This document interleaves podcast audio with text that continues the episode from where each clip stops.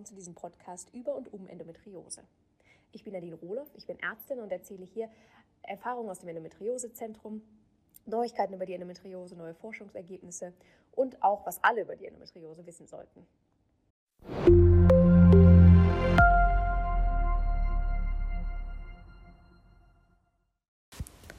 Herzlich willkommen im Endometriose-Podcast. In den nächsten Folgen werden wir Stück für Stück mal die Symptome der Endometriose auseinandernehmen.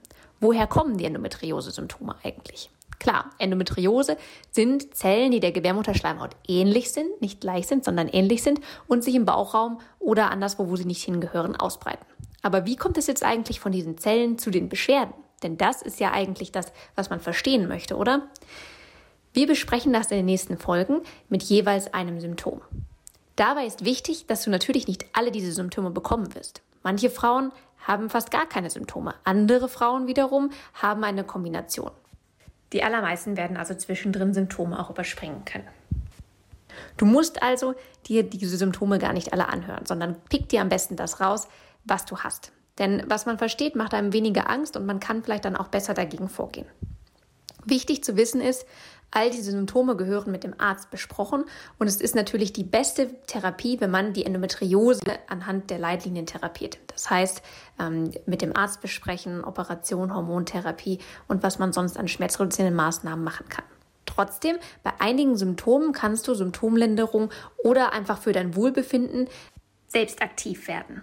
Und ähm, diese Möglichkeiten zeige ich hier auch. Trotzdem sind das immer zusätzliche Therapien, die natürlich nichts ersetzen sollen. Wichtig ist auch, manchmal werde ich erzählen, dass, es Sinn machen kann, diese Symptome zu tracken. Das heißt, aufzuschreiben, wann du diese Symptome hattest und was du vielleicht davor gegessen hast oder gemacht hast, je nachdem, was es ist. Das ist natürlich nicht zum Selbstzweck, sondern es geht einfach darum zu sehen, was hat das auf, ausgelöst, um dann reagieren zu können. Nimm dir am besten dafür einen bestimmten Zeitpunkt des Tages und dokumentiere für den vergangenen Tag. So hast du alles noch im Kopf, aber musst nicht den ganzen Tag darüber nachdenken. Betrachte die nächsten Folgen also wie einen Beipackzettel. Hör dir das an, was Symptome behandelt, die du hast oder die dich beschäftigen, um sie besser zu verstehen und um ein bisschen selber auch dagegen vorgehen zu können. Vielleicht sind auch Symptome dabei, die du bisher gar nicht mit der Endometriose in Zusammenhang gebracht hast, aber selber hast. Dann kann es sinnvoll sein, ebenfalls darüber mit deinem Arzt zu sprechen, falls du das noch nicht getan hast. Bei allen Symptomen, die du nicht hast, freu dich darüber, dass du sie nicht hast und geh einfach zum nächsten.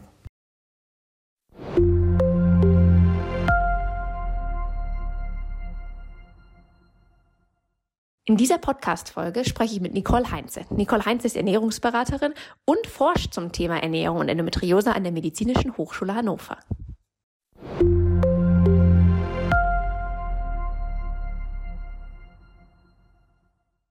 Ja, hallo. Heute bin ich hier mit Nicole Heinze. Ähm, und äh, Nicole und ich sprechen heute über das Thema Ernährung. Das ist ja ein Thema, was, was gar nicht so häufig zusammen äh, ja, besprochen wird und was auch vielleicht in vielen Ernährungsberatungen gar nicht so eine Rolle spielt. Vielleicht erzählst du einmal ganz kurz, ähm, ja, wie du zu dem Thema gekommen bist. Ja, also ich habe äh, Ernährungsberatung studiert damals, oh Gott, vor äh, jetzt acht Jahren und ähm, habe dann noch Master in Gesundheitswissenschaften gemacht und bin halt über meine ehemalige Dozentin, jetzt meine Kollegin Dr. Iris Brandes dahin gekommen. Ich wollte halt meine Masterarbeit unbedingt bei ihr schreiben und ähm, ihr Thema ist halt Endometriose, meins war Ernährung und dann haben wir das halt zusammengepackt und so äh, bin ich da irgendwie jetzt hängen geblieben. Ja, wahnsinnig spannend. Das heißt, du machst auch schon eine ganze Weile, ne? dich mit Ernährung und Endometriose beschäftigen schon ein bisschen. ähm, ja, das, dann vielleicht kannst du uns ein bisschen teilhaben lassen. Ähm, was ist so der Stand der Forschung ähm, bei Ernährung und Endometriose? Ja, das ist so ein bisschen schwer. Der, der Stand der Forschung ist leider noch so ein bisschen, bisschen mau. Also es wird zwar geforscht und ähm, das aber nur so an, an einigen wenigen Orten weltweit und ähm, Vieles basiert dabei aber auch auf Erfahrungsberichten. Also es, es ist natürlich schön, wenn man was hat, wo die Frauen sagen, okay, das hilft mir, aber es ist meistens dadurch keine klare Aussage über so richtige Do's und Don'ts möglich. Für alle quasi, ja. Genau, eben. Dabei, es wird halt auch irgendwie in alle erdenklichen Richtungen irgendwie geforscht und ähm, es werden zwei Studien zu Vitamin D gemacht, zwei Studien zu glutenfreier Ernährung. Ähm, aber wenn beispielsweise diese zwei Studien, die in einem Bereich gemacht werden, sich dann auch noch widersprechen oder von unterschiedlicher Qualität sind, dann ist halt irgendwie die Aussage schon wieder total getrübt und ähm, dann kann halt irgendwie nicht so richtig äh, was dazu gesagt werden. Also von daher ist der Stand da irgendwie noch so ein bisschen ausbaufähig, sagen wir es mal positiv. Ja, aber es ist ja trotzdem auch schon schön zu hören, dass sich wirklich Leute dezidiert darum kümmern. Richtig gut. Ähm, okay. Ja, aber es ist immer noch einfach zu wenig auf jeden Fall. Ähm, Gibt es denn irgendwelche ähm, ja, Erkenntnisse, die du vielleicht die drei wichtigsten, die du, äh, die du uns schon mal verraten kannst? Also Punkt eins, äh, wir sprechen nicht umsonst, Ernährung nimmt einen Einfluss auf Endometriose-Symptome. Also mit der Ernährung kann auf jeden Fall ähm, die, können die Symptome ähm, ja, verändert werden, verbessert werden, verringert werden. Und das, Punkt zwei, sogar über eine ganz normale äh, Ernährung. Das heißt, man braucht nicht unbedingt Nahrungsergänzungsmittel. Also nicht einfach irgendwie willkürlich supplementieren, also irgendwie Nährstoffe durch Nahrungsergänzungsmittel irgendwie ne, ins Ergänzen. Ähm, das ist meiner Meinung nach nicht, nicht sinnvoll, solange nicht vom Arzt oder durch irgendwelche Blutuntersuchungen kein Mangel nachgewiesen wurde. Oder beispielsweise ähm, zusätzlich zur Endometriose jetzt noch irgendwie ein Kinderwunsch ähm, ansteht. Dann ist das dann nicht unbedingt nötig. Und ähm, es ist auch so, dass die Endometriose, ähm, wo wir schon bei Punkt 3 sind, äh, für die Endometriose-Patientin muss die Ernährung genauso individuell sein wie die Erkrankung. Ne, jede Trägerin hat ihre, ihre eigenen Symptome, die Endometriose sitzt an anderen Orten, die Stadien sind anders. Und ähm, da geht es dann häufig dann auch noch mit Nahrungsun äh, Nahrungsmittelunverträglichkeiten einher, Allergien, Kreuzallergien. Ähm, und da sollte wirklich total individuell drauf geschaut werden, was die Frau dann letztendlich braucht. Und auch wirklich, dann, dann müssen die Ernährungsfachkräfte mit den Patienten wirklich Hand in Hand arbeiten, weil sonst funktioniert es meiner Meinung nach nicht. Das heißt, man kann sagen, es ist absolut richtig gut, sich gesund zu ernähren, aber man muss auch für sich selber gucken und nicht äh, quasi einfach, es gibt leider kein Ernährung für endometriose Buch, was man kaufen kann und muss sich strikt dran halten, ne? sondern das, das Gute ist aber dann wiederum auch, dass es eigentlich nichts gibt, was die Endometriose einem so explizit verbietet, oder? Also wenn man es gut, wenn man für sich selber die Erfahrung macht, das bringt nichts, oder gibt es da irgendwas?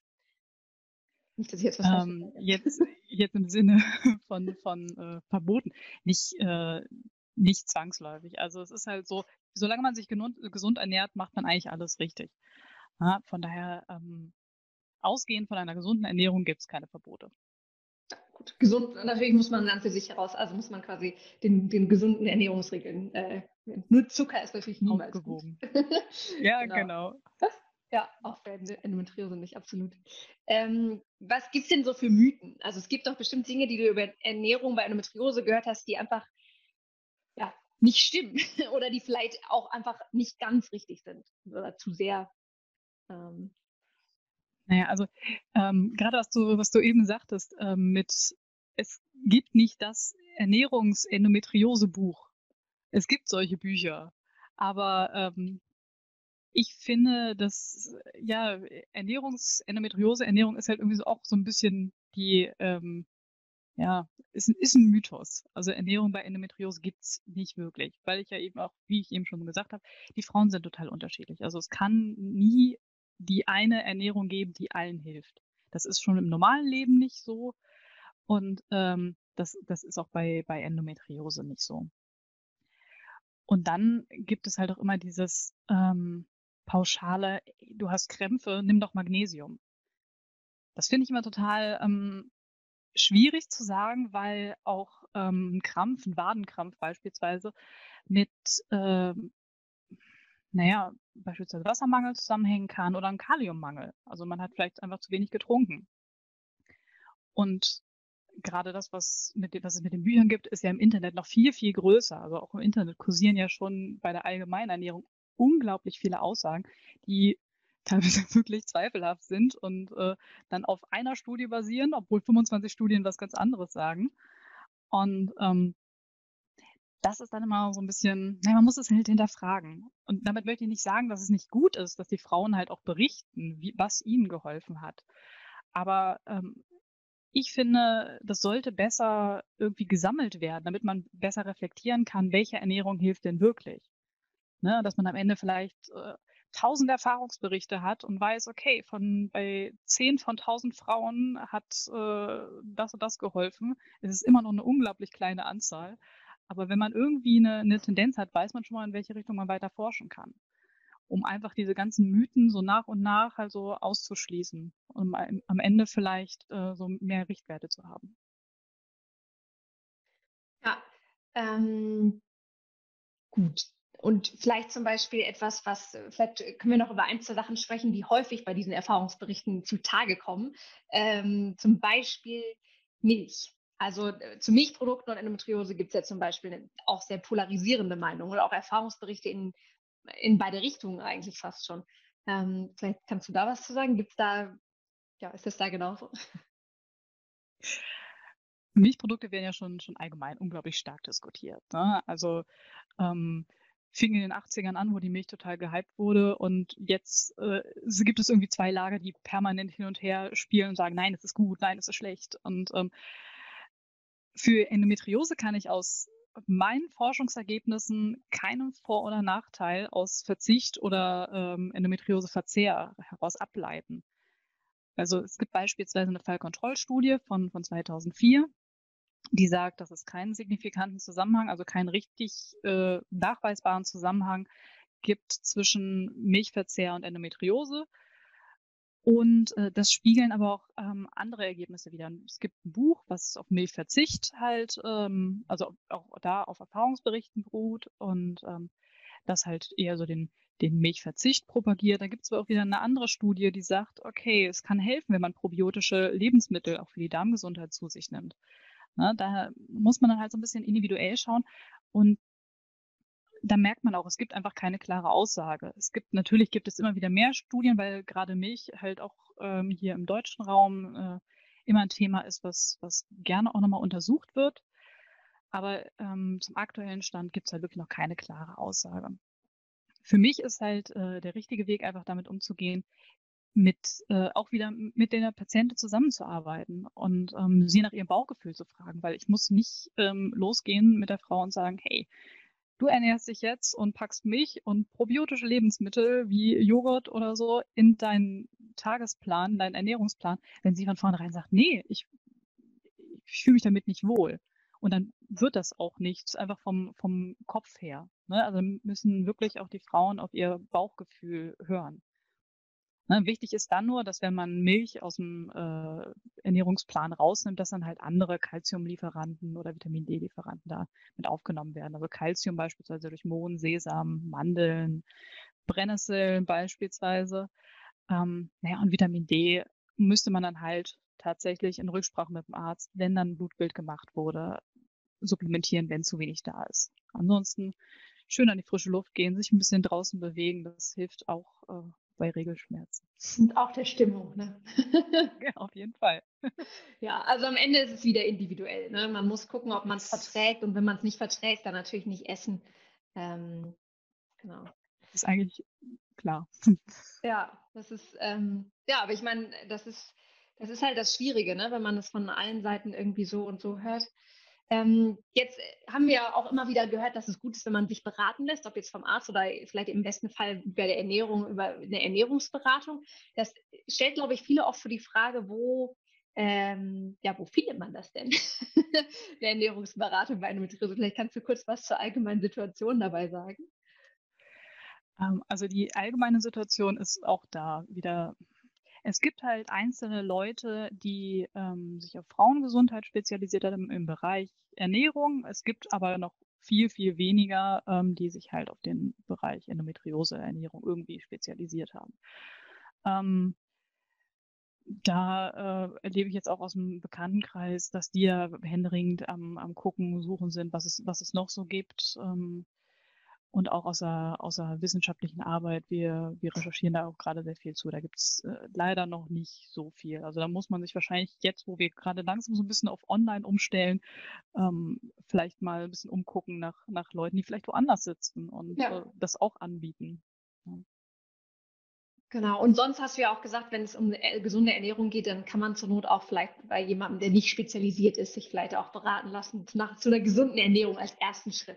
Aber wichtig ist natürlich, wenn man, wenn wir jetzt gerade von Online-Ernährungsberatung reden, ähm, du bist ja in der Forschung und ähm, ähm, ja in der Forschung tätig, aber du bist auch dabei, diesen Missstand, sage ich mal, vielleicht ein bisschen zu beheben, richtig?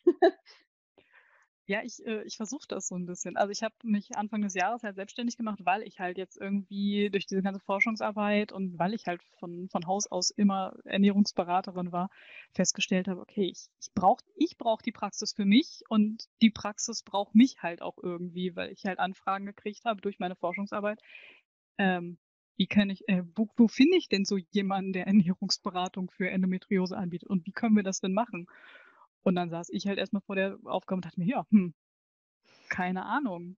Äh, und jetzt weiß ich, wen ich, wie, jetzt kann ich sagen, hey, hier, deinlebensmittel.de, da kann, kommst du vorbei und dann äh, ja, können wir uns das angucken. Aber ähm, das heißt, du bietest jetzt gerade auch ähm, oder jetzt neu Ernährungsberatung bei Endometriose dann direkt aus der Forschung quasi an. Ja, genau, also direkt, direkt aus der Forschung. Ich, wie gesagt, ich bin gerade erst wieder in die, in die Praxis gestartet, habe aber äh, zumindest den ganzen theoretischen Hintergrund aus der, aus der Forschung mit dabei und gucke immer links und rechts und äh, ja, möchte das dann jetzt weiter ausbauen nach und nach. Ja, richtig gut. ähm, du hast gerade schon kurz gesagt, vielleicht erwähnen wir es nochmal, wo findet man dich genau? äh, mich findet man aktuell, äh, Gott sei Dank, überall. Primär über meine äh, Homepage www.deinlebensmittel.de und äh, dazu gibt es dann auch noch einen Instagram-Account und dort findet man halt auch alles zu meinen, meinen Kursen aktuell, die halt primär auch im Bereich Frauengesundheit sind aktuell. Ähm, zum, alles rund um Schwangerschaft, Kinderwunsch, Stillzeit. Ähm, dazu soll jetzt aber auch noch ein Ernährungskurs kommen, äh, Endometriose-Ernährungskurs kommen. Mhm ja, und darüber kann man eigentlich immer Kontakt zu mir aufnehmen. Und da findet man mich. Online und äh, in der realen Welt, in der Praxis, in der Frauenarztpraxis. Tatsächlich. Wie, wie läuft das dann ab? Also hat man einen Termin, mehrere Termine? Wie macht man das am geschicktesten? am geschicktesten macht man es individuell. also äh, äh, letztendlich ist es so, ich mache ich mach es immer so, wir machen am Anfang einfach mal ein Kennenlerngespräch, damit man irgendwie feststellt, okay, sind wir irgendwo auf einer Wellenlänge? Funktioniert das für, keine Ahnung, drei, zwei, drei Monate oder vielleicht auch länger? Und ähm, da ist es ähm, natürlich so, wenn keine Vorerkrankungen vorliegen, dann ähm, kann halt das Ganze auch mit der Unterstützung von der Krankenkasse äh, stattfinden. Dafür äh, sitze ich gerade noch an einer, an einer Zertifizierung und an der Zulassung. Dann dürfte das dann auch demnächst kein Problem sein. Bei den Frauen mit Endometriose ist es leider so, ähm, also zumindest bei mir, äh, ich habe noch keine Krankenkassenzulassung, um mit Vorerkrankten zu arbeiten. Ähm, da ist es nochmal so ein bisschen anderes Abwicklungsverfahren. Ähm, die müssen sich halt dann vom Arzt ein Schreiben holen, dass es in Ordnung ist, dass sie Ernährungstherapie machen, beziehungsweise ein Ernährungscoaching.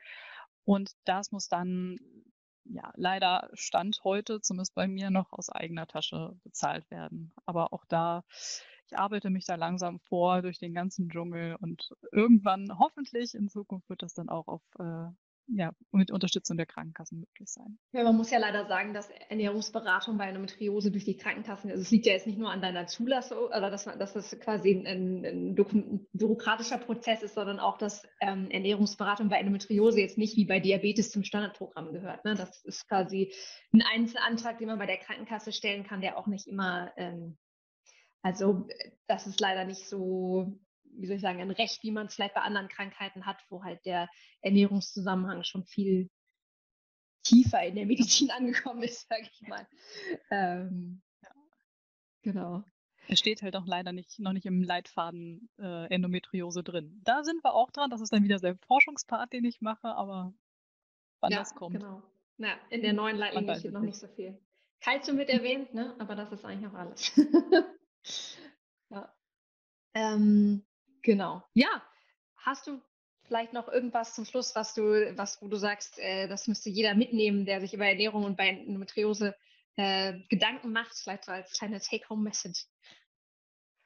Also ganz wichtig, wenn ihr euch dazu äh, entschließt, tatsächlich Ernährungsberatung zu machen und ihr jetzt nicht wie ich in der Region Hannover sitzt und ihr unbedingt zu mir kommen wollt ähm, oder das online bei mir machen wollt, keine Ahnung, ähm, aber informiert euch wirklich. Also es gibt halt ähm, wirklich viele ähm, ausgebildete Kolleginnen und Kollegen, die halt beispielsweise schon Erfahrung im Bereich Rheuma, Zöliakie, Nahrungsmittelallergien, Unverträglichkeiten haben.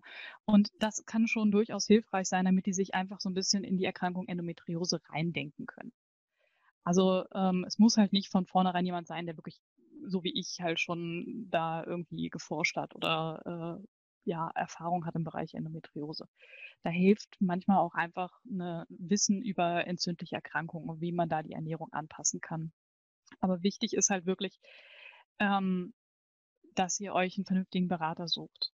Und da ist das Problem, Ernährungsberater darf sich leider jeder nennen, der mal eine Brigitte-Diät gelesen hat. Ganz stumpf. Und dabei noch Schokoriegel verkauft. genau.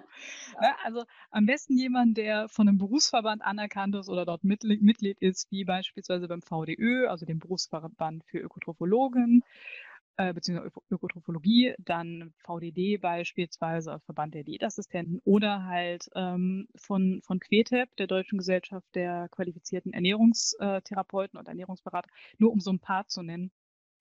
Ansonsten haben die Krankenkassen halt auch immer noch mal so, so Listen. Da sind natürlich nur die drin, die mit den Kassen abrechnen, aber da kann man sich dann wenigstens sicher sein, dass, äh, dass die halt auch wissen, was sie, was sie tun und auch wirklich eine fundierte Ausbildung dahinter haben.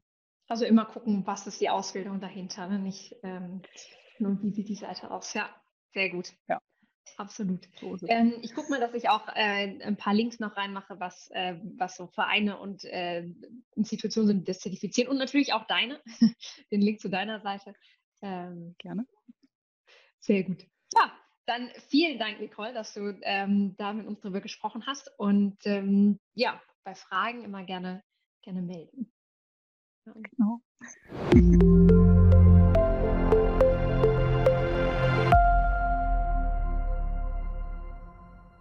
Das war das Interview mit Nicole zum Thema Was gibt es Neues bei Endometriose und Ernährung in der Forschung. Und ähm, wenn du Fragen hast, melde dich gerne in der Facebook-Gruppe Endometriose Verstehen, Beobachten, Austauschen oder aber per E-Mail. Und mehr zu Nicole und der Forschung findest du auf www.dein-lebensmittel.de oder auf der Seite der Medizinischen Hochschule Hannover.